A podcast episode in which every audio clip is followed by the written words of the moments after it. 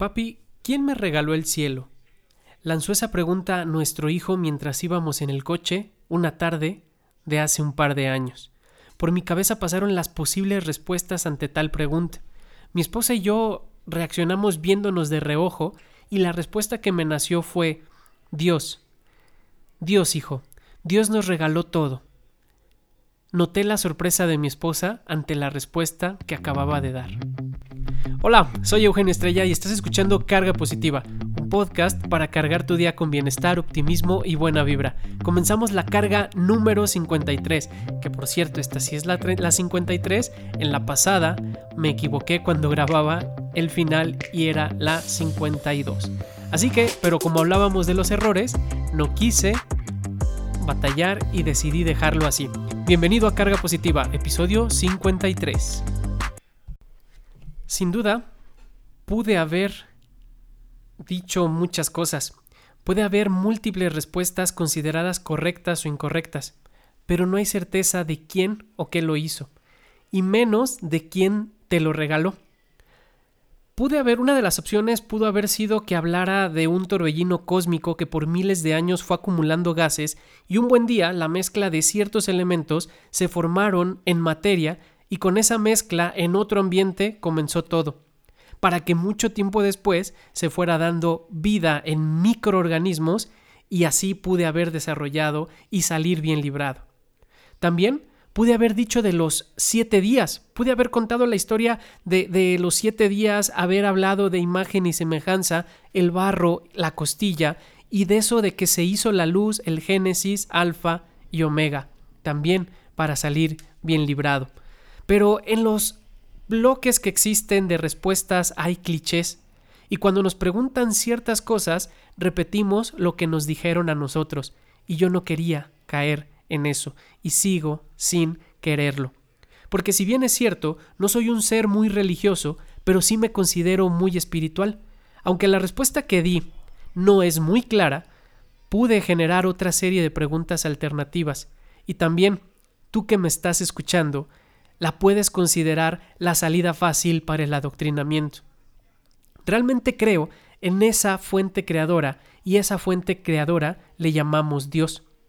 Mi mente se fue a imaginar conversaciones donde esta pregunta eh, la pudiéramos desmenuzar y ya mis hijos mayores, ya, ya ahora con los dos aquí, eh, si bien cuando, cuando mi hijo lanza la pregunta solamente estaba él, eh, todavía ni siquiera estábamos embarazados de, de la nena, pero al final mi, mi, mente voló, mi mente se fue a, a imaginar conversaciones donde con nuestros hijos más grandes empezáramos a desmenuzar y a cuestionar el origen de las cosas, los ritos, los dogmas, las creencias, especialmente las religiosas, con las que puedan o pudieran haber sido influenciados.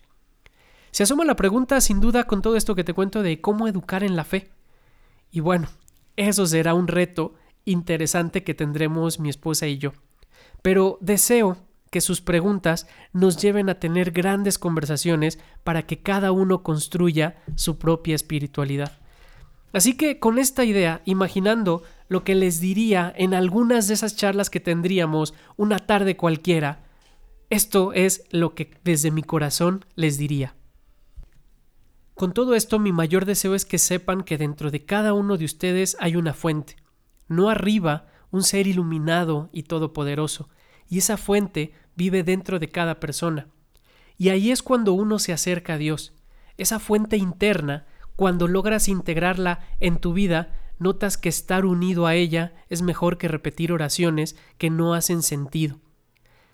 Me encantaría que entiendan que ciencia y espíritu no deben ser dos mundos peleados como se ha hecho durante mucho tiempo, que conocimiento y espiritualidad pueden ir de la mano, que integren su alma todos los días de su vida, en lo cotidiano y no solamente una hora a la semana y en fiestas de guardar.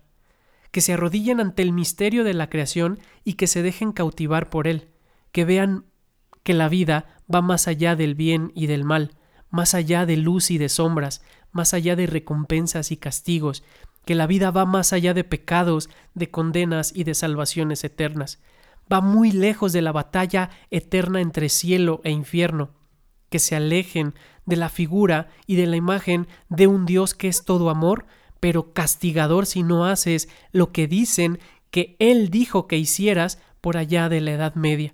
Y por último, que en algún momento, cuando regresen a esta pregunta que originó todas estas conversaciones imaginarias en mí, que encuentren su propia respuesta y esa respuesta les deje contentos, que los ritos que ustedes elijan les hagan sentido a ustedes.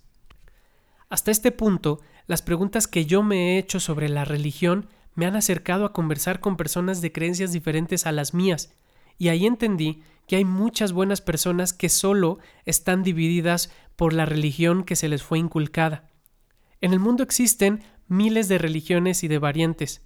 Vivir tu espiritualidad no debe de ser un tormento. Hay gente de buen corazón y alma en todas las creencias. Construyan relaciones lejos de dogmas y nútranse de ideas distintas a las suyas.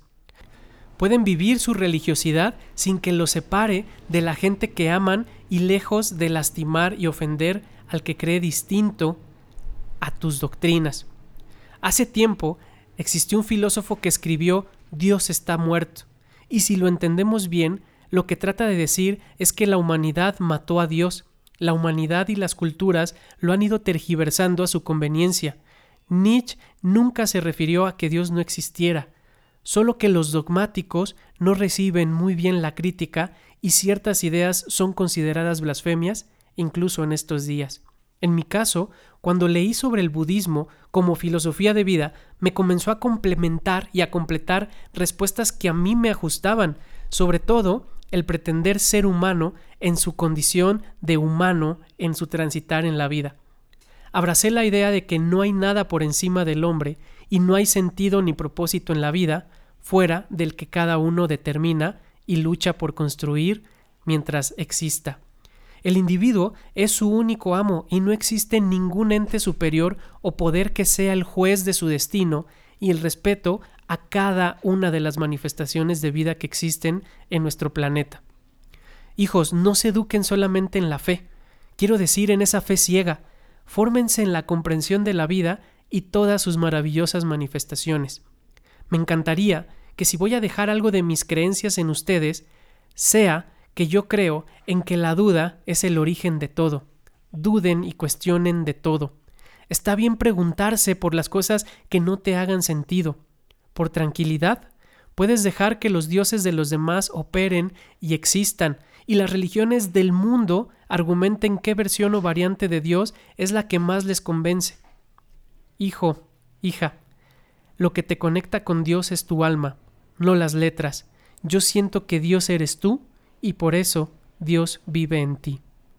Si te gustó este episodio, te pido por favor que también te des una vuelta por el blog, por mis redes sociales, por el canal de YouTube, donde constantemente subo contenido de valor para tu crecimiento y desarrollo personal y profesional. Yo fui Eugenio Estrella, gracias por escuchar esta carga positiva, nos vemos en la siguiente, bye.